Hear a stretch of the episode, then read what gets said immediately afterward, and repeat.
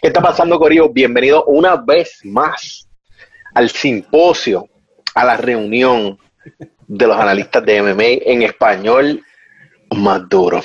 La cima, la montaña. Usted ve la montaña, usted ve la montaña en la puntita arriba.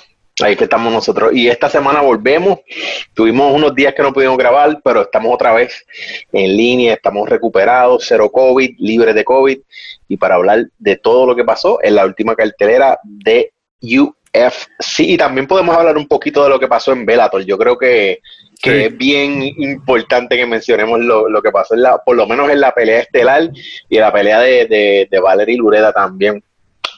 Quiero que hablemos de esos temas más Vamos a empezar el capítulo de hoy hablando de Michael Chandler versus Benson Henderson y qué para el futuro para Chandler. ¿Qué está, qué está pasando, muchachos? Interesante. Benson no era noqueado hace varios años. Benson es conocido por ser un tipo duro, con buena tolerancia a los golpes, es duradero, eh, ha llevado a, todos los más grandes que ha enfrentado prácticamente a la distancia. Fue bien interesante fue bien interesante porque Michael Chandler eh, sabemos que su meta es por lo menos conseguir un contrato con el UFC por el tiempo que sea para tener, sacar esa espina de su, de su contrato, de su carrera. Y pienso que hizo lo que tenía que hacer para buscárselo. Salió, cerró con broche de oro su, su paso por Bellator, eh, bastante bien, 34 años. Hay muchas personas que están hablando de su edad y obviamente no, podemos hacer caso omiso de, de su récord, el castigo que ha recibido, tiene 34 años, pero esto es el MMA y aquí los dioses son los que mandan. Vimos hace Lógicamente, el cuerpo, hace unas semanas vimos a, vimos hace unas semanas a Derek Bronson que tiene una, una carrera bastante larga también, destruir a un joven Edmund Chavez. Eh, no te estoy diciendo que va a venir al UFC a levantar un título, pero se mete en un mix bastante interesante y puede alterarle los planes a varios. Yo creo que puede entrar en top 10, ¿no? Con un, con un... Definitivo. Top aunque sea bottom, aunque sea bottom top 10, la, tiene que cosa se con alguien top 5, pero Michael Chandler es Michael Chandler. Tampoco nos podemos hacer los pelotudos y, y decir que no puede hacer. Imagínate una pelea de Michael Chandler y Justin Gage, bro. Una locura, una locura. Caos, caos. Estaban pensando en, en, Twitter, estaban mencionando mucho la pelea de Michael Chandler con, Dios mío, este, con este muchacho que peleó con, con Dustin Poirier, con Dan the Hangman Hooker. Imagínate Dan Hooker versus Chandler. Dios mío, eso sería Obviamente, solo piensa en. Booker es mucho, yo creo que yo creo que es mucho. Yo creo que es muy mucho macho para, para Chandler al principio. Yo creo que tiene que probarse con alguien más bajito. ah, tú estabas hablando de, inicio. Sí, de inicio. Es que sabes que lamentablemente él no está para eso. Él está en una etapa de su carrera donde cada combate cuenta. Si él quiere catapultarse directo a, a estar en el mix, si a él le presentan un Dan Hooker, la tiene que tomar y le tiene que arrancar la cabeza a Dan Hooker. ¿Qué es posible? posible. Yo es tan duradero. yo pongo la experiencia del lado de Michael Chandler. Yo no te estoy diciendo que va a pasear a Dan Hooker, pero tiene lo necesario. Creo que Michael Chandler ha visto más que Dan Hooker en el MMA. Michael Chandler lleva en el tope del, del MMA, podemos decirlo tal, aunque sea en Bellator, ha enfrentado lo mejor por mucho tiempo. Así es que el tipo tiene lo necesario para darle problemas a cualquiera. So, interesante. Ojalá y, lo firmen y lo reciban con una pelea de alta envergadura. Va a estar brutal y pobre. Y, vamos a ver la otra cara de la moneda. El pobre eh, Benson Henderson, que no, no, no pega una brother en Bellator. Benson, Benson siempre tuvo una carrera fría. Recordemos que sus victorias nunca fueron convincentes, muchas fueron por decisión dividida. Eh, cuando mejor tenía que lucir, dejó mucho que desear. Solamente a Nate Díaz le dio, a Nate le dio lo suyo. Pero pues sabemos que Nate Díaz tampoco es el elite que quieren vendernos. Así es que no me sorprende mucho porque la carrera de él habla por sí solo. Él un tipo sólido, aguerrido, pero no quiero desacreditarlo, pero tampoco quiero pararme aquí y fingir que Benson Henderson es uno de los mejores en la historia, porque en mi opinión no lo es. No, eh, bueno, como que tuvo una caída vertiginosa desde del, de ser elite atléticamente a ser una persona bien cautelosa, eh, un jab bien tímido, un recto que no está presente casi, el shoot, el shoot de, o sea, se ha transformado en un peleador, y no sé si ustedes están de acuerdo con esta aseveración, un peleador completamente defensivo. Él está reaccionando a lo que le vaya a tirar el oponente para tratar de defenderse, pero como que no monta su propia ofensiva, y eso es bien triste. Siendo una persona, obviamente está en la, en la cola final de su de su pico, o sea, ya yo creo, es más, él no está en su pick atlético ya, este, eh, en MMA, MMA es, artes marciales mixtas es un deporte que es bien claro, es bien claro, no es como el baloncesto, que uno puede decir, ah, pues tuviste un season malo, pues para el gimnasio, a entrenar, y quizás el season que viene, pues tenemos el campeonato, no, no, aquí si tú tienes unas pérdidas corridas y tu yield y tu y lo que tú puedes dar, tu output efectivo como peleador baja en las peleas, eso de repente tú no vas a tener una resurgencia, son bien pocos los peleadores. Y en ejemplo está Whiteman. Whiteman ganó y ahora quiere subir a la... No, no, no. ¿Qué tú haces, Chris? O sea, ¿por qué tú estás tratando de, de tenerlo una pelea rápido de nuevo? Si casi gana, apenas gana.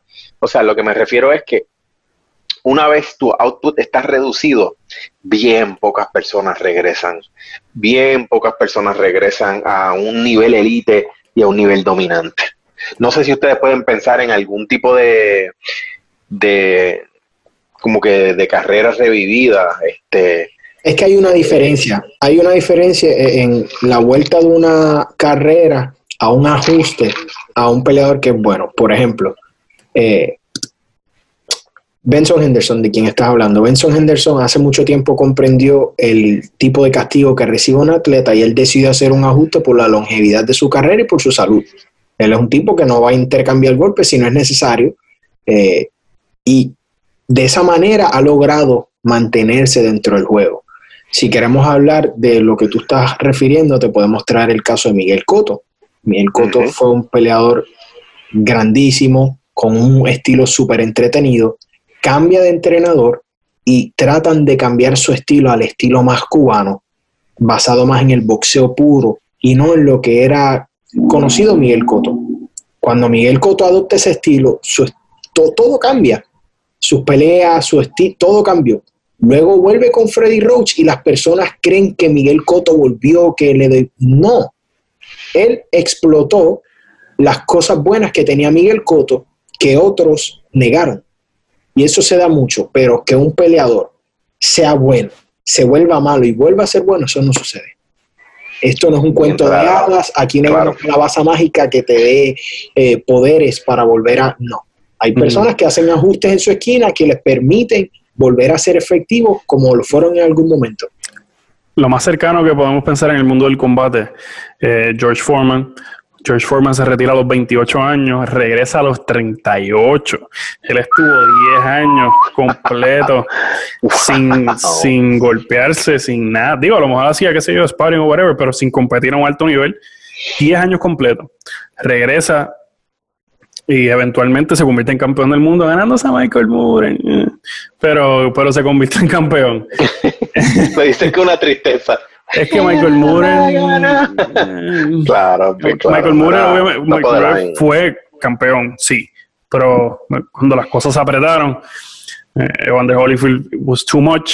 Eh, o sea, con el tope, con la cima, no, no había break. Pero lo, cual, lo cual trae el punto de Jared, que eh, Father Time is undefeated. el papá tiempo no, no da tregua. Y cuando llega, o sea, ya lo vimos. Si a Anderson Silva le pasó, a cualquier mero humano le puede suceder. Pero volviendo al tema, que es lo que originó esto, estamos hablando de la edad, pero Michael Chandler no lo ha demostrado aún. Claro. Cuando llega, llega. Y de eso no hay duda. Cuando llega Father Time, llegó el papatiempo y se acabó lo que se daba. Pero Michael Chandler no lo ha demostrado. Que venga al UFC vamos a echarlo a los leones porque quiere estar con los leones. Así es que ven, bienvenido, vamos a echarlo con los leones y que el tiempo decida, que él sea quien nos demuestre si está al nivel o es Exacto. too late? Es que Me también gusta, me gusta esa aseveración. eh, Michael Chandler ha tenido guerras Guerra. y ha tenido derrotas con gente que tal vez en la UFC eh, La serían gatekeepers. Él tuvo Will Brooks muy bueno en su momento. Eh, él tuvo, él peleó contra Eddie Álvarez en, en una pelea que la sangre la, la- tenían que exprimir el canvas para sacar la sangre. Pero ah, el tipo ha tenido una carrera, Patricio Pitbull, que, que es el diablo mismo peleando. Ha tenido guerra con, con diferentes talentos de Bellator. Hay que ver qué sucede cuando él llegue a UFC. ¿A quién le podemos poner? Eh, Genato Carnero, no sé, algo así. Le- no le Si van a él- dar una fácil, ¿sabes? Si él debuta, va a él va entrar. contra un nombre, exacto. Él va a Sí. debutar con un household name porque él es un household name y Dana White no le, no le entrega plato, nada en bandeja de plata a nadie. El Me gusta Alexander Hernández, eh, que está rankeado número 16 en algunos rankings. co- Muchachito. Yo te digo que se lo lleva cómodo. Sí, sí, sí, sí. Para entrar.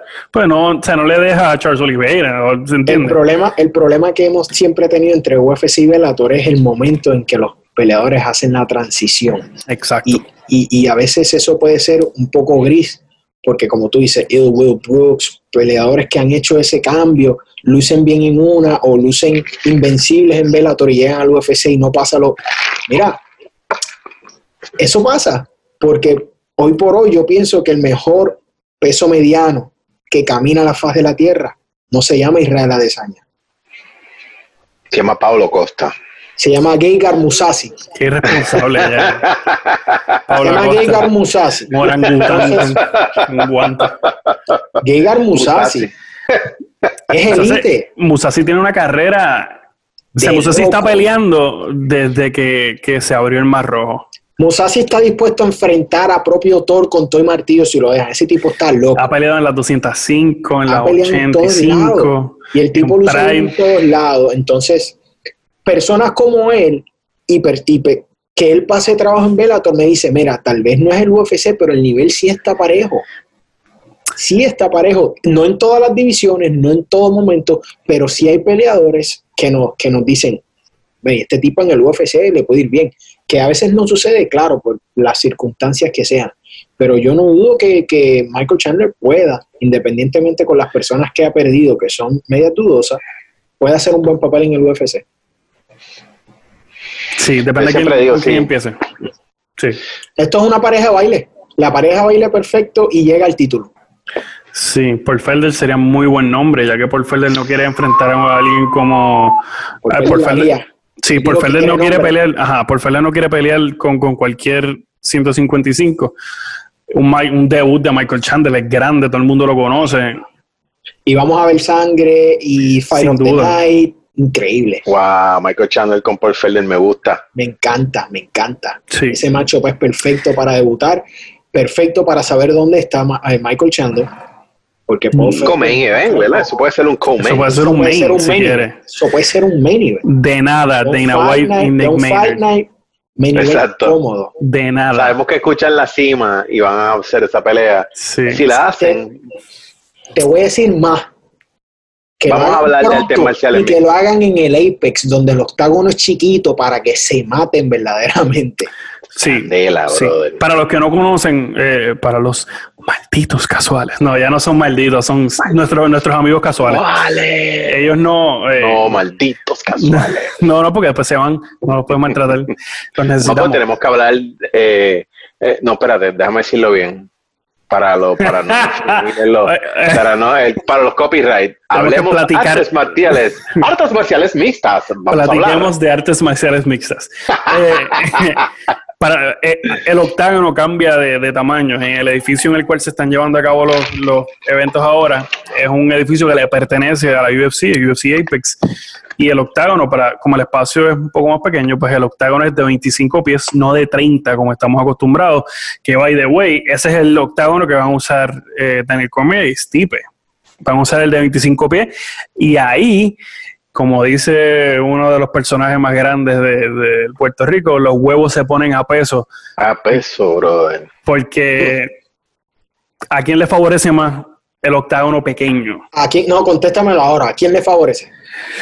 Ay, no sé. A DC. Yo creo que a DC por, porque la distancia que tiene que cortar es menos para el, para el takedown.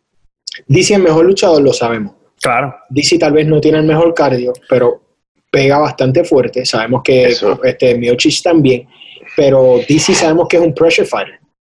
El octágono pequeño es eh, el cielo para los pressure fighters.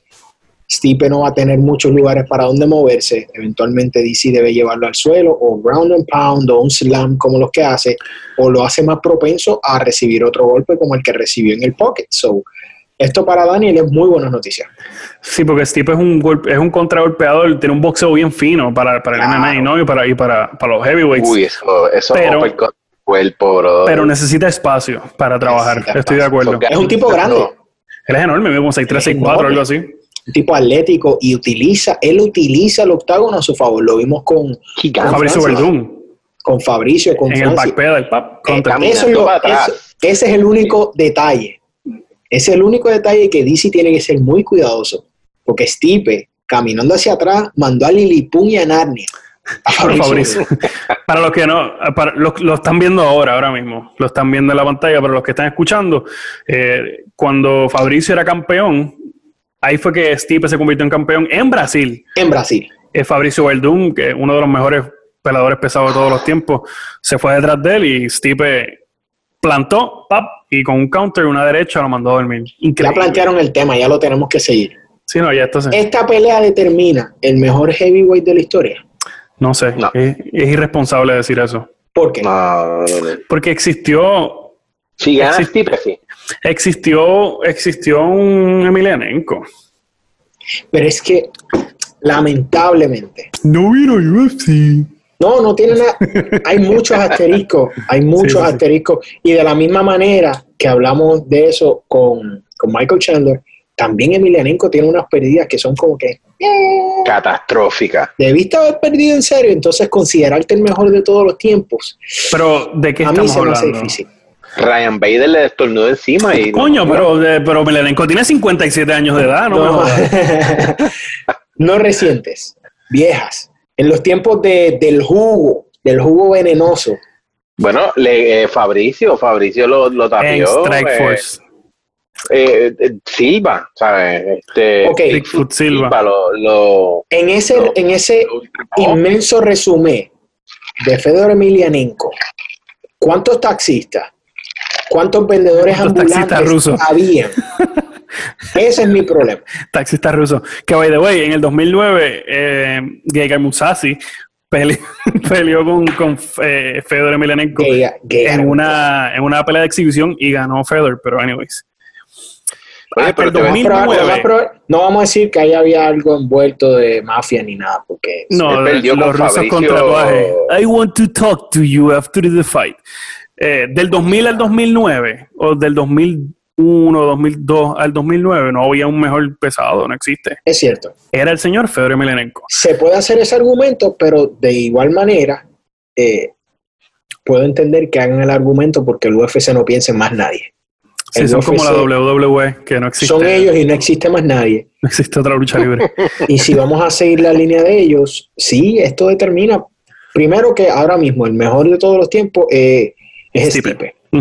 Defendió el título en tres ocasiones, enfrentó a los demonios que habían en ese momento. Y la razón por la que digo que sí es porque sabíamos que Daniel hubiera sido prácticamente igual. La diferencia es que existía un caballero llamado Cain Velázquez que por respeto Daniel bajó 205 y solo subía ya.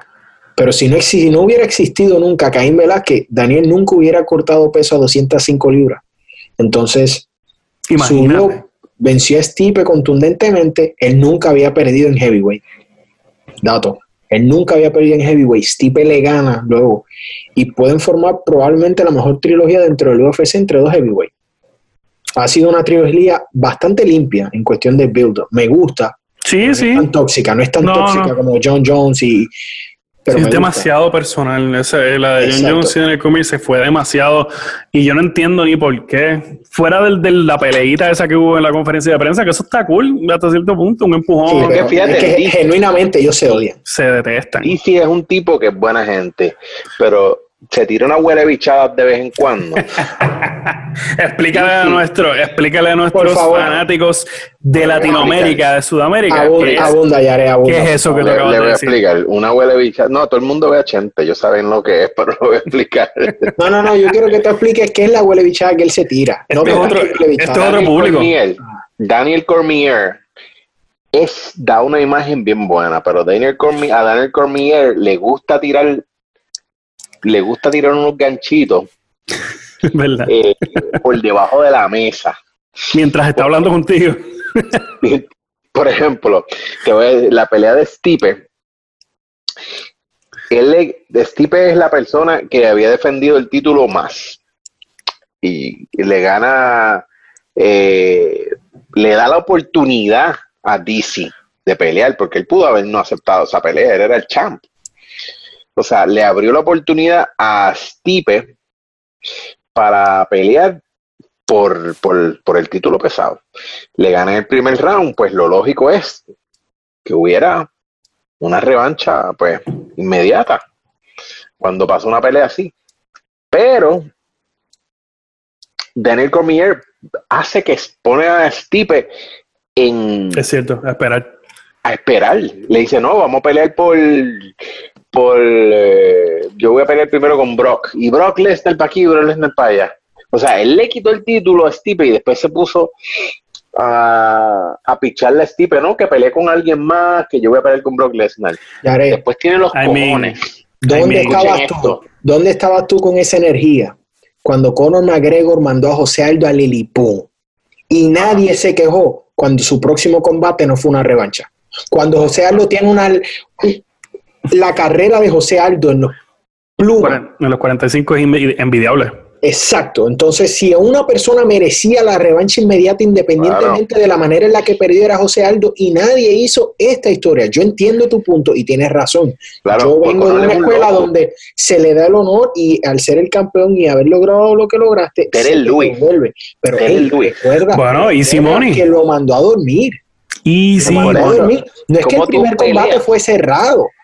No es que el primer combate fue cerrado, Daniel Cormier noqueó convincentemente. En el primer asalto, ¿no? En el, sí, a, a, a, Stipe Entonces, Daniel Cormier en ese momento. Bueno, pero ese era, era top 5. Prácticamente, en, en, igual, claro. Derek Lewis era top 5 en ese momento. Era el único que estaba ya definitivamente en línea.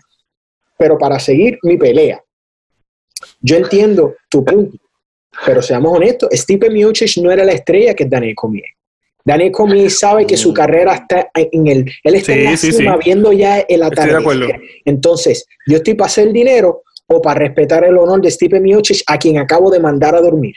No, dame la pelea con Brolenda y dame 10 millones de dólares si estoy aquí en el negocio para Conor McGregor, tengo que estarlo para Daniel Cormier cuando él decidió tomar la decisión, que en aquel momento era la, indicada. Si le das una pelea. oponente que generara dinero como lo iba a generar Brock Lesnar. Una revancha no lo iba a hacer. Entonces, ¿qué voy a hacer? Me arriesgo con el tipo que sabemos que tiene la calidad y me puede vencer, a darle una oportunidad que el tipo del palo o coja a Brock Lesnar, que debe ser dinero fácil para Daniel Cormier en ese de carrera bastante. y hacer un maletín de dinero. Sí, sí. Y, si le dimos la oportunidad a Ronda Rousey de regresarle a hacer películas y enfrentarse a Amanda Nunes, vamos, que era, fue llevarle al matadero. 3 millones de dólares, mientras que Amanda ha ganado 250 mil. Exacto. Eh, claro. Adentro. Así es esto, mi hermano. O sea, duela o no dinero. Es así, pero, eh, pero yo lo dije para que, para que vieran que Cormier como que tiene su colmillito. O sea, él, lo tiene. es que él lo tiene. somos los que le hemos puesto la aureola.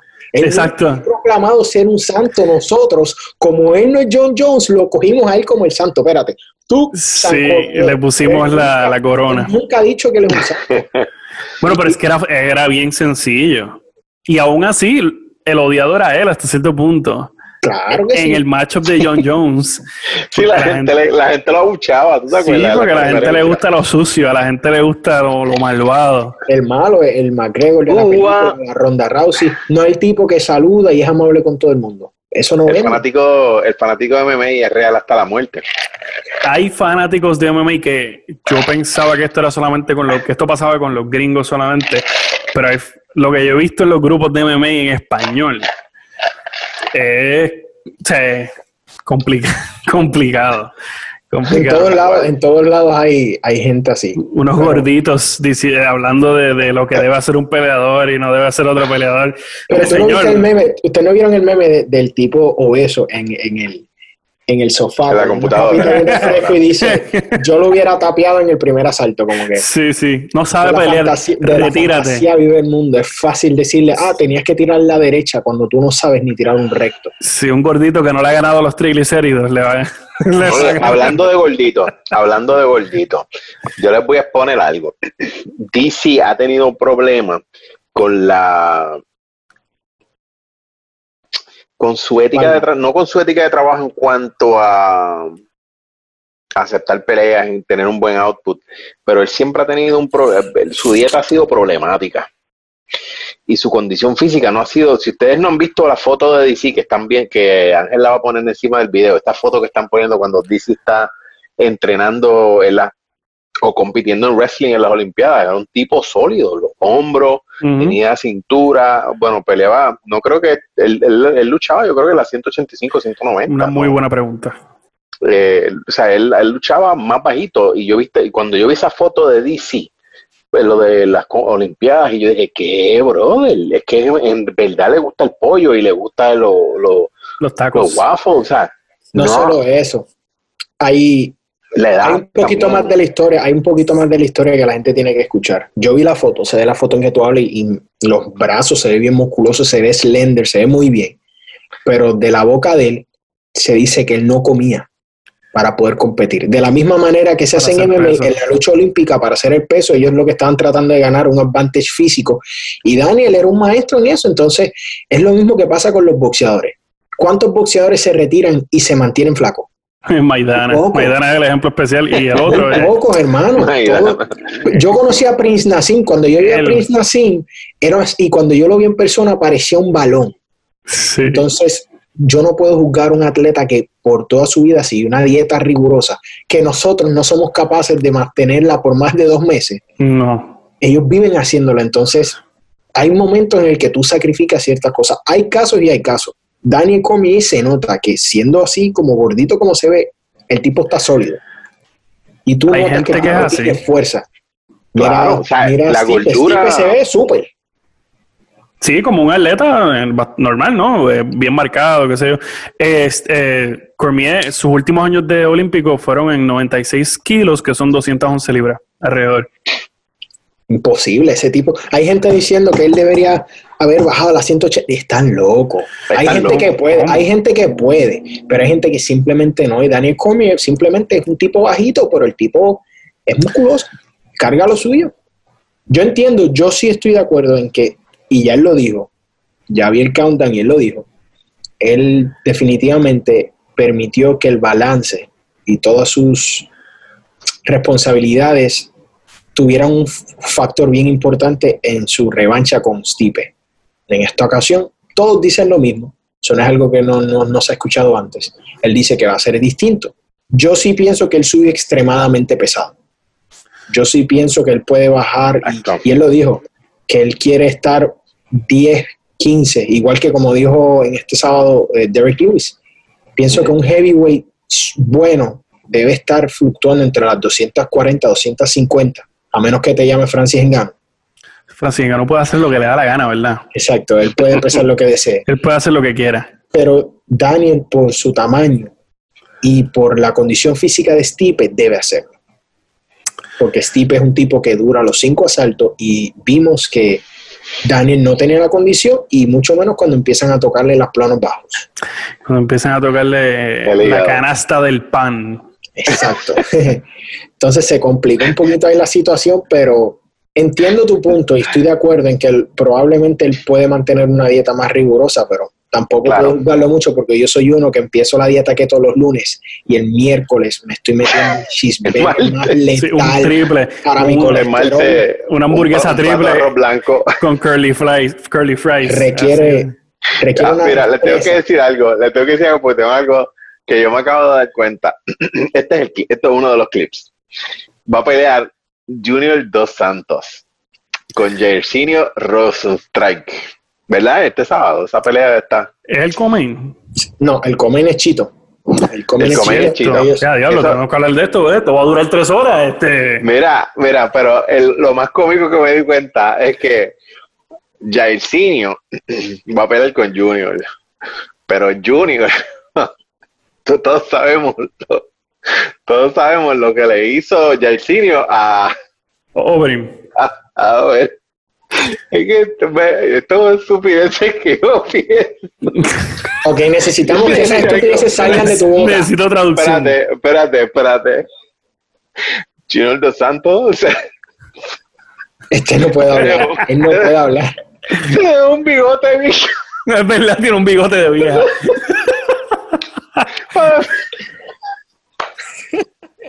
Nos jodimos con este. Para que, no que no lo corte ya. claro, porque Oberyn, para los que no vieron la pelea, Alistair Oberyn cuando perdió contra Rosenstrike tenía, tenía el labio bien abierto, bien cortado. Bueno, están viendo la foto. Dios mío, yo, pensé automáticamente yo, Junior Dos Santos, te está dejando un bigote defensivo. un bigote para que no lo corten. Un mostacho, ay Dios mío. Está interesante, está bien interesante. Esa conversación siempre, me, me ha parecido interesante porque no solo en el UFC, en el boxeo, en el kickboxing se da siempre está este, este, peleador que está en forma, es heavyweight y se ve bien, musculoso, y siempre está el gordito que parece que se metió tres hot dogs antes de subir al cuadrilátero. Y una pizza de queso. No, Derek Lewis, Daniel Cormier, entonces, esos son los asteriscos que tú dices, mano, pero entonces, ¿qué yo le puedo exigir? Que eh, bueno, pero es que todos esos peleadores que son de allá, de, esa área del Pacífico. La gente habla, no, su cardio podía ser mejor, hermano yo vi a Francis Engano que no le cabe un músculo en la ceja cansarse en dos asaltos. O sea, sí, sí. Mantener el cardio en peso pesado es difícil. Tú estás moviendo mucha masa y mucho poder y ellos pierden mucho con cada golpe que tiran y sabemos que esa gente no viene a jugar. Claro, en, los pesados es, mira, mira cómo salió él con, contra Yersinio, Francis contra Yersinio, ¿te acuerdan? Que no, nosotros hablamos mucho de esto, pero eh, él no quería gastar tiempo en esa pelea. Simplemente dijo, no, voy a entrar, que me dé el que me dé y yo pues voy a llevármelo enredado. ¿Qué va a pasar ahí?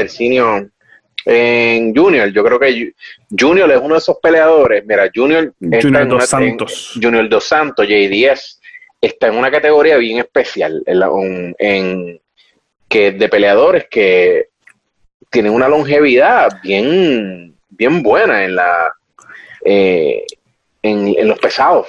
Ah, uno, obviamente, su han peleado con la crema, con el tope, y con, con todo así de haber recibido todo el castigo que han recibido, cada vez que se presentan en el octágono, están en una condición excelente, óptima, esa es la palabra que estaba buscando, óptima, y, y, no hacen un papelón, o sea, hacen una buena presentación, son todavía tienen un buen IQ de pelea, coeficiente intelectual de pelea, hashtag coeficiente intelectual de pelea. Hashtag coeficiente intelectual de pelea. Hashtag platiquemos MMA.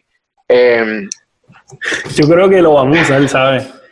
Yo hashtag platiquemos MMA. Yo creo que, yo creo que sí. Yo creo que. Ustedes son bien problemáticos. Yo creo no, es Jared. La culpa es Jared. Sepan, sepan que el que trae la paz a este grupo soy yo. No, no, no. Quiero, decirles que yo me voy a dejar, me voy a, poner esteroides en mi bigote. A Ángel le gusta que lo seduzcan. Sí, yo no empiezo. Sí, sí, yo no empiezo, pero si me susurra una puercada, pues. Mira, JDS es un ejemplo de destreza. Sí. Junior Dos Santos tiene destreza, como tú dices, la longevidad de él, de su carrera. Comes to the dark. la longevidad de su carrera es impresionante, aún más cuando tú ves lo que le hizo Caín Velázquez. Yo creo que quería tocar ese punto contigo. Una de las palizas más grandes que yo he visto en mi mm. vida fue la revancha de él con Caín Velázquez. Lo que Caín le hizo fue increíble. Y muy pocas personas pueden volver a tener una carrera como la que ha tenido JDS luego de un combate como ese. Entonces, eso me dice a mí que es un tipo dedicado, que cuida bien su cuerpo. Estoy seguro que el tipo está muy cuidadoso de lo que se alimenta y, son un ejemplo vivo de eso, mano. Es bien difícil, muy pocas personas lo pueden hacer y admiro bastante a las personas que lo pueden hacer, porque, o sea, yo trato de comer bien, yo sé el daño que le hace la comida a mi cuerpo y, y cómo puede afectar mi rendimiento en diferentes aspectos de mi vida y aún así tomo la decisión de no hacerlo. Esta gente compite al más alto nivel y no lo hacen por años y años y años y este es el ejemplo. El tipo sigue ahí, en su último combate, no es solo que se ve bien físicamente, todavía tiene un desempeño de alto nivel. Junior Dos Santos, y no me dejan mentir ustedes, hasta que Kane Velázquez le hizo lo que le hizo, era el cuco de esta división.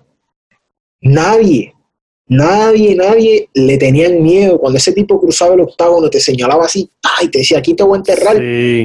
El pánico entraba en cualquier persona que estuviera. Lo tenía todo. por lo que pasó en los años, chévere. Bueno, pero el tipo todavía está ahí. El tipo está dándolo de él. Y si él le gana a Rosenstruik, Todavía está en la conversación. Se mete en la conversación otra vez. Se mete en la conversación. Sí. Tiene, tiene buena defensa, tiene buen boxeo, tiene buen piso. Que se fue su clave siempre. Luego del combate de, de Cain Velázquez, él obtuvo lo que le faltaba, era head movement. Head movement. En su séptima pelea. El, debut, el debut, mira qué infelices son. Es que esto era otro tiempo también, el 2008 parece poco tiempo, pero era en, el, en tiempo de MMA eh, es una galaxia atrás, exacto. Su debut en la UFC fue, fue contra Fabricio Verdún. Ese uppercut. Y se lo ganó. Lo dobló, como una silla de playa. Él fue el que sacó a Verdún del UFC, ¿no? Yo creo que después de esto él fue para Strikeforce y finalmente regresó. Y después, pues, Stefan Struve, eh, Mirko Krokop, eh, Gabriel Gonzaga, Robin Nelson, Shane Carwin y... Eh, escucha eso, escucha eso, loco. Sí, voy... voy peleado con todo el mundo, bro. Voy en fila, en fila. Fabricio Verdún, Stefan Struve, Krokop, Gilbert Evil, Gabriel Gonzaga, Roy Nelson, Shane Carwin y por el campeonato se gana Cain Velázquez en el debut de UFC on Fox. Eh, que fue una noche mágica y, una noche eh, que le debemos mucho a ellos dos. Súper pues, relevante, pues, Claro, para, por la posición eh, donde está el deporte ahora mismo, tal vez no significa lo mismo, digamos, que Griffin y Warner en, el último Fighter, pero sin duda esa imagen de ese overhand cayéndole por acá a Cain Velázquez en slow motion en Fox en una de las cadenas más grandes de, la televisión norteamericana, sin duda le, le inyectó sí, esperanza al deporte. Y por ahí, y por ahí siguió, le ganó Frank Mir y después pues la realidad cayó sobre él. Solo piensa, mira, mira ese récord hasta el momento de Caín. No hemos hablado del post. O sea, el tipo tiene una carrera legendaria. Hall of Famer seguro. Nunca tuvo un combate fácil y aún así no sigue tomándolo a la ligera. Y él lo dijo, él, quiere, él todavía siente que tiene un chance más para ir por el título. Y en una división donde un combate pone a toda la división en, en un frenzy, era tener a Junior Dos Santos todavía es una bendición. Son 36 y tampoco es, no tiene 42 años, ¿entiendes? Todavía le queda perfume. Son 36 de número, 46 de, de castigo, pero. esa pelea de Caín no Esa pelea de Caín le añadió por lo menos 12 años a ese reloj. Y el knockout, de Francis Ngannou también. Yo nunca he visto una persona, todavía, jamás olvidaré, porque Joana, después de Jean Whaley, todavía se parecía a Joana. Simplemente tenía su, su cabeza inflamada, pero se veía que era Joana. Yo les busco, no te quiero dar el trabajo, yo les digo a ustedes. No lo tengo ahí. Junior Dos Santos pre-combate con Caín Velázquez y la foto post-combate. Parecen dos seres humanos distintos. Sí, sí, sí. Esa trilogía, esa trilogía fueron 11 rounds y de esos 11 rounds, uno y un minuto o dos minutos nada más le tocó a Junior Dos Santos. El resto una imagen que todavía hablamos. 50 minutos, brother, 50 minutos de Kevin Velázquez asesinándote. O sea, pretty much. Yo vi la segunda en calle Uruguay en Panamá en una discoteca. Nunca voy a olvidar dónde yo estaba. Yo paré, yo paré de bailar, yo paré la joda para sentarme en esa pantallita a ver eso y a ver, olvidar eso. Sí, se nos olvida eh, a veces a, nosotros mismos que vivimos, vivimos en este, en este universo del combate, se nos olvida que en Velázquez a veces. Y Cain Velázquez es una, para los que saben del baloncesto, es algo como Penny Hardaway o Tracy McGrady. Una persona que en su mejor momento, lamentablemente, su peor enemigo, era imparable y lamentablemente su peor enemigo fueron las lesiones. Que si la rodilla, mil veces, que si la espalda o lo que sea. Años de lucha olímpica también le hicieron mucho daño a su, a su, a su cuerpo. Pero Cain Velasquez en su que entrena. Sí, Sí. Lo que pasa en AKA es lo mismo que está pasando con Daniel Cormier. Lo que pasa en ese campamento es de locos. Cuando tú tienes a Luke Rocco, Javi, Caín Velasquez. Que va a volver otra vez Luke Rocco. Sí. Eh, es bien difícil. Koscheck que estuvo un tiempo, John Fitch. Koscheck, John Fitch, tipos que eran conocidos por eso mismo, por ser aguerridos y duraderos. A la larga, su propio entrenamiento le pasó factura. Caín. Una lija 14, bro. Ese, ese campamento es una lija 14 para ser honesto, Caín no está peleando ahora mismo porque decidió volver con el oponente equivocado. Si Caín volvía con cualquier persona que no fuera Francis Engano, todavía Caín Velázquez estuviera haciendo lo de él. Porque su IQ, no existe mejor cardio, no estoy hablando de heavyweight, no existe mejor cardio, period, en la historia de ningún peleador dentro del UFC como Caín Velázquez. Yo nunca he visto una persona llevar ese ritmo por cinco asaltos y, y castigar a los oponentes de la manera en que el tipo lo hacía. Era, como un Terminator. Sí, el cuerpo, el cuerpo envejeció vertiginosamente. Las lesiones. mira, mira, la diferencia de la genética. Mira la diferencia. Aquí es que entra la medicina. Mira la diferencia de la genética. Junior Dos Santos recibe todo ese castigo de Kane Velázquez y Junior Dos Santos todavía es relevante en la división y que en Velázquez ya ni siquiera está peleando. O sea, también hay niveles, hay genética. Si tu genética te permite eh, que tu cuerpo, que tu maquinaria, y ahí entra la condición física. Junior Dos Santos es un espécimen, es un espécimen de, de atleta. Que en Velázquez era buen atleta, pero físicamente no era, la, no era la mitad del atleta que era Junior Dos Santos, aunque le ganó y ahora, mira, Overin, Overin también es un obviamente, hashtag Mexican Supplements. Hasta, al principio de su carrera. Al, principio, pero se mantiene. Por ejemplo, te voy, a, te voy a poner un ejemplo. Aquí vamos a poner mi, mi, bata y mi estetoscopio. Cuando tú te, tú te das un curso de esteroides por un largo plazo, la densidad ósea tuya es mayor que una persona que no ha utilizado esteroides. O sea que tus huesos cambian tus huesos cambian, hay remodelación, estás reparando tendones, estás reparando eh, eh, estás reparando tu tejido, eh, de, tu superficie de la articulación, estás generando más densidad muscular que te protege la articulación. O sea, eso no, no lo tenía Kane Velázquez. O sea, y yo creo que Junior, no sé si Junior lo... Sería, oye, sería interesante ver si Junior en algún momento fue eh, lo cogí usada por algún, eh, algún tipo de utilización. Hmm. Yo creo que todo el mundo, yo creo que todo el mundo en algún momento. Y John Jamie. No, no tenemos John Jamie hoy. Estamos para añadir a lo que tú, carajo, que no se me el tren de pensamiento. Estábamos hablando de, de, eso mismo, del PD, de, la longevidad. A mí me enseñaron algo. La dedicación vence al talento en cualquier día de la semana. sí. Todos los días. Y ahí podemos hablar de Caín Velázquez. Podemos decir que él no tenía el cuerpo de los dioses. Podemos decir que él no era el tipo más grande, pero en su momento era el más dedicado. Y cuando cerraban la jaula, eso se notaba, porque era bien marcado. Y, y eso es lo que algunos peleadores no entienden, lo peligroso que puede ser un peleador normal, bien entrenado, versus una persona que, está bien dotada por la naturaleza, pero no tiene la misma disciplina. Eso se sigue viendo claramente en el UFC. Eh, podemos verlo tal vez, un ejemplo corto y extraño, pero Aaron Pico. Aaron Pico debutaba como el monstruo, la persona, ¿me entiendes? Y él entró con ese aura y le dieron un reality check bien chévere. Le, tiraron un veterano que no, a mí se me olvidó su nombre. Sí, le tocaron la, la barbilla varias veces y lo. Aaron Pico. Y Aaron Pico tiene el. Aaron Pico para mí, mi, mis golpes favoritos, mis knockouts de. de, de al hígado favorito son los de Aaron Pico. O sea, y eso es, Freddy Roach. Él estuvo con Freddy Roach, él entrenó con Miguel Cotto, él fue sparring partner de Miguel Cotto. O sea, nadie va a mejorar esos, esos, esos, esos body shot knockout. Está brutal porque es una la técnica perfecta, brother. Y la, y la forma que, que estaría brutal ver ese, ese golpe, esos golpes en Ultra HD y, en slow motion. 4K. Que qué, brother.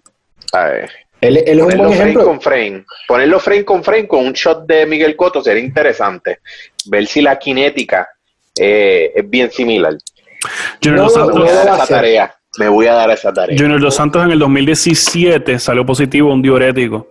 Eh, ah, que, ah. que, fue el problema de, de, que el problema de usada en ese momento fue que no eh, la investigación comenzó muy, tarde, ya él había perdido más de seis meses, ocho meses y ahí comenzaba la suspensión. Correcto. hubo un problema ahí de tiempo y qué sé yo, pero sí dio positivo a un diurético en el 2018. Esas abdominales no se sacan solo, que ustedes se creen. Muchachos, bueno, tenemos que meterle bien intenso. Porque querían hablar este tema. Chito Vera. Preciso. Chito Vera. Contra Chito Vera con, Sugar Sean este, O'Malley. Hashtag. Tecachi. Está complicado. Hashtag está complicado. muchas personas, muchas personas están, están hablando y criticando que sea el common event y que no lo sea Jairzinho contra Junior dos Santos por, por la carrera de Junior. Y puedo entender ese argumento, pero también tienen que entender. Hmm. Aquí tienen que entender que O'Malley se, se está perfilando a ser la próxima estrella. Claro, claro. se está haciendo, está poniendo las cartas en el joven que todavía le queda carrera versus un Junior Dos Santos que tal vez pueda perder y retirarse en el octágono, porque no lo sabemos. Combate bien interesante. Interesante porque, como estás diciendo, Chito Vera tiene mucha experiencia. Lo ha visto todo y Chito es un punk. ha lucido maravilloso. Yo lo sigo teniendo con varias victorias en línea porque pienso que la última era de él y no se la dieron. Sí, eso No fue, en su peso tampoco, pero. Vieron. Sí, Pero, como tú dices, eh, el striking, el grappling de Chito es bien, bien avanzado. Entonces, definitivamente presenta el mejor reto de la carrera de O'Malley. Aquí, o, quien está bajo la lupa es O'Malley. Sí. Si O'Malley hace con Chito lo que dice que va a hacer, entonces estamos hablando de un serio problema para la 135. Oye, Chito está con Jason Parillo. Uh. El coach de Chito Vera es Jason Parillo. Jason Parillo, el coach de Cyborg. Jason Parillo de Cyborg Abreu, de Michael Bisping. De BJ Penn en su última pelea. BJ Penn, en su momento, bueno, no es la mejor, no es la mejor parte no es el mejor ejemplo. Pero, pero, el striking de BJ siempre fue excelente, ¿entiendes? Este, es un muy buen coach, sin duda. Parillo es un extra. Bueno, o sea, él, ellos, el Parillo, Parillo fue el que eh, parió la estrategia que le dio la, correa a Michael Bisping. Eh, esa, la izquierda, el gancho de izquierda por encima del hombro de Luke Rockhold, que eso fue eh, o sea, excelente. Hay, hay clips de videos de él hablando de eso antes de la pelea. Y la manera que lo ejecutó Bisping eh, fue masterful. O sea, y Parillo tiene una, la capacidad de generar, de ver los huecos que hay en el striking y de transmitirle la, es, la importancia de seguir el plan a su peleador. no es como no es como otros entrenadores que no tienen idea, como bueno, no otros entrenadores, Edmond Tarverian, Vamos a hablar con nombre. Que eh, tuvo una carrera respetable de poquitas peleas en, boxeo. Jason Parillo, a mí me encanta de, a mí me encanta de coach y yo creo que la persona correcta para para parear a Parillo con un peleador para entonces chocar con, con, la, máquina de de, de, hype y talento, porque es hype y talento, que es Sean O'Malley, es adecuado. Y yo creo que, que, vamos a ver una pelea que no, no se va a acabar en el primer round, esto va a ser una guerra, porque, porque Chito escucha bien a su, a su, a su esquina. Y sí, sí. Y si esto es un knockout del primer asalto de Sean O'Malley, boom, llegué, soy la estrella del MMA, vengan donde mí. ¿Qué vamos a hacer? Eh, sigue, sigue teniendo la complicada El detalle para Sean es que si esta es su, su llegada a los élites de la división, todavía le queda un camino bien largo por recorrer. Estamos hablando de Aljamain Sterling, Cory San Marlon Moraes. Marlon Moraes. una victoria, una victoria sobre. Ahora mismo puedes sacar de la ecuación a Cody porque va a bajar a las 125, ah. pero ellos dos se odian ya. So, esa es una persona que en cualquier momento, depende cómo le vaya a Cody en la 125, van a ser así. Aquí tienes a Cody para que tenga más interés. Entonces, qué bueno si lo puede hacer. Obviamente, eh, Chito le, le complica las cartas bien heavy pero Chito tiene unas buenas low kicks también, Chito. Está, en una de las mejores divisiones del UFC donde no hay paso, no hay camino fácil. Lamentablemente no hay manera de, hacer, de darle un título o una oportunidad titular a Sean O'Malley sin que pase por el Valle de la Muerte. Sí, y en algunos rankings les faltan el respeto a Chito Vera. Lo tienen más abajo del 20. Loco. Sí. Eh, y tienen a tipos bueno, como Rob Font. Bueno, anyways. Uy, Rob Font, Rob Font no está fácil. Rob Font no es fácil. Rob Font está número 16 y Sean O'Malley está número 15. Es, yo no sé, yo creo que esa era la pelea para una victoria, Exacto, una victoria sobre Eddie Weinstein no, no debió brincar a un Rob Font.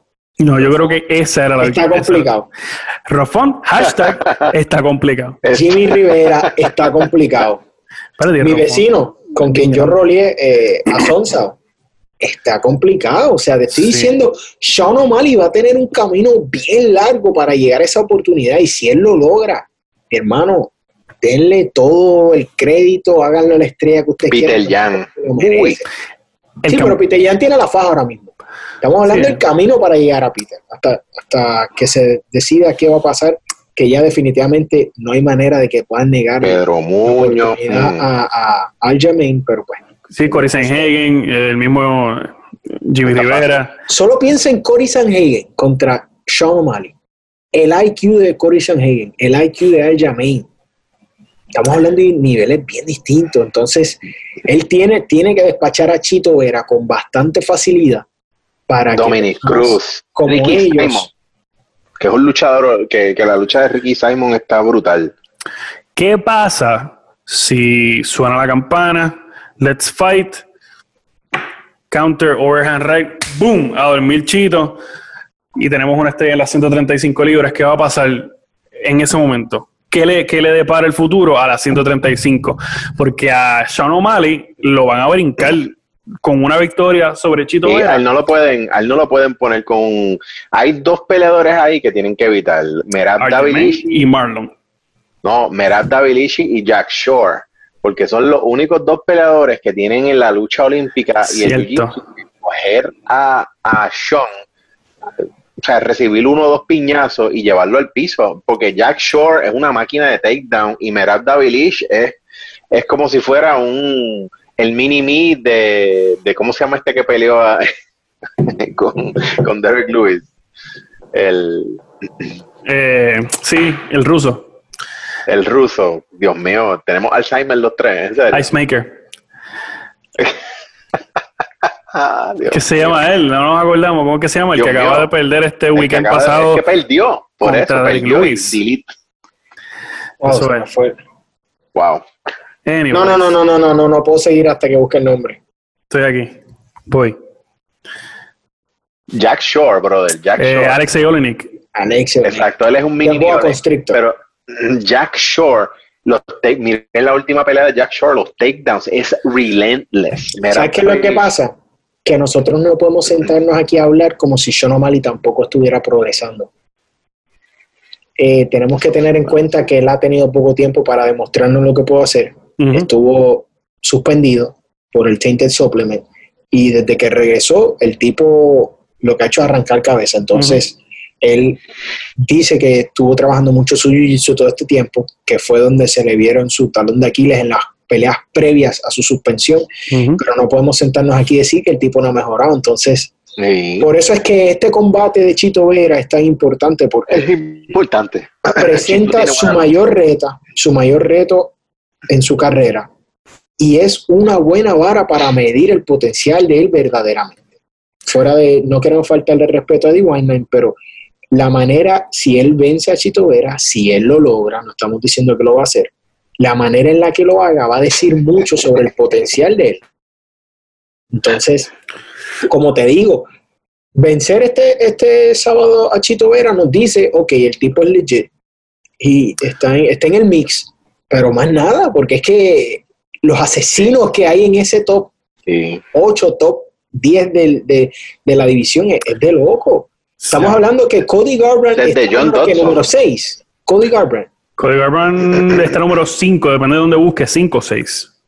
Origuchi, este, John Dodson, eh, bueno, ahí. Sí, vamos a hacer el trabajo de Dana White y de Mick Maynard. Dominic Cruz, Dominic Cruz, brother, está ahí arriba también. Dominic Cruz está ahí. Y Dominic, yo no sé qué va a hacer Dominic en realidad. Dominic eh, no es chiste. No. Así de bueno es. era Triple C. Así de bueno era Triple C. Bueno. Es, no digas era porque el tipo sigue vivo. Mick Maynard, esto es lo que vamos a hacer. Que vuelva porque yo quiero usar esa, ese website que compré de triplec.com y vendérselo por 10 mil pesos al mes. No, y tengo cuadruple sí, que si se gana la de 45, yo, eh, cuadruple sí, te llamo cuadruple podemos, vivir una, podemos vivir dos vidas. Podemos vivir dos vidas más. Podemos vivir dos vidas más y Henry Cejudo jamás va a quedar campeón de las 145 no diga eso. Mírame a los ojos. Jamás. Henry Cejudo no este Pero ¿cómo? ¿Tú, apuestas tu, ¿Tú apuestas tu casa? Mm, no, porque rento. Ah, no importa. si tú me estás diciendo. Ha puesto mi, mi home gym, mi Si tú me estás diciendo que mientras Alex Volkanovski sea campeón, Henry Cejudo no tiene una oportunidad legítima, estamos al carete. Sí. Yo creo que. Yo creo que Henry Cejudo piensa que le puede ganar a, a, Volkanovski fácilmente. Mm, yo creo que el Volkanovski que vimos. yo nunca hemos visto a Henry se pudo pelear contra Max Holloway, no veremos cómo él se va a ver contra Max Holloway. eso nunca va a So, a la persona que Volkanovski enfrentó y derrotó delante de los ojos de algunas personas, otras no, es, si no el rey de las 45 en todos los tiempos, el príncipe de las 45. Si, si pensamos que yo sea Aldo, Aldo fue el rey en su momento, porque no se le puede negar, pero pues no, Maxi Baby. Exacto. o sea que tú, o sea que estamos haciendo matemática ahora en MMA y eso es lo que hacemos. Hay veces, ahora? hay veces que la matemática de MMA funciona. Estamos platicando de la Estamos platicando, de MMA. Y mira, eh, no nos descarrilemos porque siempre Henry, nos exacto, siempre nos escogotamos, pero para ser real, Henry ha demostrado que, que, la matemática con él no funciona. No, no funciona. y en realidad nunca funciona. El MMA math y el boxing math no, nunca funcionan. O sea, mientras ese tipo respire y Volkanovski tenga el título, yo le veo una oportunidad de lograr esa gente. Mm, yo, estoy con, yo difiero. Yo estoy con Liga Combate en esto. Dos contra uno, no. Nos fuimos, nos fuimos. Anyways, sí, anyways. Y cinco chitos. Sí, Big Maynard, escúchame, estoy haciendo tu trabajo. Cuando Sugar Sean O'Malley le gane a Chito este sábado, la pelea que hay que hacer es Sugar, Sugar Sean O'Malley contra Jimmy Rivera en las 35 y nos uh, evitamos esa me gusta nos evitamos a Marlon nos evitamos el problema de Aljamain Sterling dejamos que Pedro Muñoz y y, Jack Shore y, Frankie Edgar se arranquen los corazones y ¿tú verdaderamente crees que ganarle a Jimmy brinca a Marlon? es imposible bueno, pero es que Marlon, Marlon, pelea con Poison Hagen ahora. Marlon, Marlon, está en la puerta con un bate. Yo creo que Aljamain es el más cerca que está porque no tiene pelea, acaba de pelear. Aljamain tiene que ir por el título. Él es el que tiene que ir por el título. Independientemente de lo que pase. Agajó a Corey fuera, fuera de base y lo. lo, que le hizo, lo que le hizo a Corey fue. Nadie pensó que se iba a pasar. Jamás. yo tenía nervios y todo. Jamás pensé que él podía hacer eso. Y ese día, yo siempre he respetado a Jamain porque el tipo es, es, muy completo y no mere, no se le da el crédito porque Marlon Moraes lo mandó a nada. No titubió, no titubió. Pero fue un knockout espectacular que a lo mejor no sucede de nuevo. Exacto, pero los ajustes que ese muchacho ha hecho en su carrera son increíbles. Los que tiene un equipo de leyendas que también lo han visto a todos. Entonces, eh, él está, eh, para mí, esa es la pelea a hacer ahora mismo por el título. Y pienso que independientemente de la victoria que gane eh, Chito, tiene que pasar por Marlon Moraes para poder considerarse legítimo. Es que el issue es de, de, de, de scheduling, de, de itinerario. Sí, exacto. Porque Marlon pelea en octubre, eh, sí, Marlon pelea en octubre y ya ahí se puede cocinar una pelea. Exacto. No, definitivamente Sean va a estar activo. Sí, El tiempo fuera, él lo dijo, él quiere estar activo, él peleó hace unos meses, ya está de vuelta con un buen oponente, so, sabemos que si todo sale bien y, y no tiene una suspensión médica prolongada, él vuelve rápidamente y es la manera de hacerlo porque está aprovechando su juventud y el momentum claro. para tratar de avanzar en una división que está bastante que complicada. está a fuego. Es la manera que Sí. tiene que hacerlo si quiere, si quiere saltar números, pelear conse- consecutivamente y buscar los mejores nombres para su estilo para tratar de brincar Mm. la fila. Pues vamos a organizarnos. El mini event, Cormier contra Stipe, ¿seguimos pensando lo mismo de la semana pasada o cambiamos de opinión? Mi- Yo mi- sigo mi con lo de la semana pasada. Que ya, ya les dice qué? DC. Por decisión. DC por. No, no, no, tiene que terminarlo. Cambiaste, qué bueno. Menos de, menos de dos rounds y medio. Menos de dos rounds y medio. Y ya, eh, Eric, disculpa. Daniel Cormier por nocaut. Yo pienso lo mismo. En pienso cualquier que, asalto. pienso Ah, que- puede ser hasta en el cuarto o quinto. Un Daniel Cormier bien preparado. Un Daniel Cormier bien preparado es peligroso en cualquier asalto. Es que se aprietan los pantalones. El detalle, Daniel Cormier ha demostrado dos talones de Aquiles. Sus emociones y sus costillas. Sí, el bread Aquí no, aquí no tiene las emociones que tenía contra El John chicken Jones. basket. So, entra basket. muy, muy relajado. Y si el tipo hace los ajustes y protege su costado, recordemos que si vuelven a ver las, el segundo combate, ambos estaban cansados. En el momento en Claro. que Stipe descubrió el gancho. Ya también Stipe no le quedaba nada, pero pues descubrió, descubrió que el ganchito Le quedó estaba pasando el limón. Ajá, y, y hizo lo que tenía que hacer, pero no, el es que Stipe tenía el cardio De la vida. exacto. So, pienso que Daniel lo, lo noquea. El que gane, obviamente, Cormier gana, se retira. Gana Stipe, que realmente está ganando Stipe. está ganando una revancha con, con el pegador más fulminante que yo he visto en todos los deportes de combate. Yo pienso, él no lo ha dicho. Francis Ngannou, para los que no están, Sí. no conocen. Él no lo ha dicho, pero obviamente eh, el panorama perfecto para ambos es ganar y retirarse. Ok, Stipe porque no, no tiene nada que probar ya. Venció en Ganu, venció al monstruo que nadie puede vencer. Lo hizo convincentemente. Eh, si le gana a DC, le ganaste a uno de los mejores de todos los tiempos en esta en este por segunda deporte. vez. Por segunda vez. Y él, no- y él no está muy contento con Dana White. Y ya tú, ya tú eres, eh, tú eres una leyenda. No tienes nada que probar, no tienes que servirle de escalón a un engano que posiblemente ha mejorado y tiene mayores posibilidades de ganarte. Y un knockout aparatoso. Un poquito que arregle Francis eh, en contraste a, a la primera pelea. Es uno, es, eh, los resultados son escalofriantes. Claro. No hay por qué. Para mí, ambos, mi, mi escenario perfecto es gane quien gane. No me Que se retire. que gane ninguno, que se retire. Ganen o pierdan. De esta, so, Jared, tú piensas lo mismo. Tú piensas que ellos dos se retiran, no importa el resultado. Fíjate, yo creo que sí, porque Stipe, Stipe tiene, tiene su trabajo, es un tipo que es bombero, va a tener una buena, eh, un buen pro- programa de retiro, tiene dinero en el banco, ¿por qué va a seguir limando este en el heavyweight division? Va a tener que reciclar muchos oponentes. Yo creo que no hay suficiente interés ahí para él para él seguir peleando y, y después del mal rato que pasó, yo creo que, como dice yo creo que sí que se retira si gana y DC también se retira si gana. Sí, yo estoy seguro que DC se retira pase lo que pase.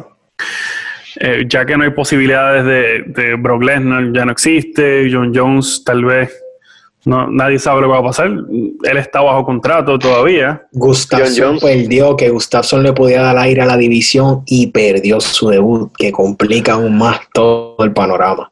Sí, yo creo que fuera de un Alistair Overeem que está haciendo una- un resurgir, digamos, la división pesada no tiene nombres nuevos, tal vez Curtis Blades, cosas así, pero no tiene en realidad. Y Curtis Blades, Curtis Blades, Ahí viene Jared con el odio. La descarga de esa actitud, que, esa actitud que él tiene de, de que voy a echarme a la gente de enemigo, ah, puede ser el takedown y olvídate. No sé, no sé. A lo mejor, súper. A mucha gente le guste, a lo mejor eso es lo que él necesita, que la gente lo odie para tener más pelea, pero esa actitud, ah, lo que voy a hacer es llevarte al piso y pero ¿por qué, Yare? Pero es que si es, pero es que es bueno. ¿Por qué, Yare, si tú eres bueno corriendo bicicleta?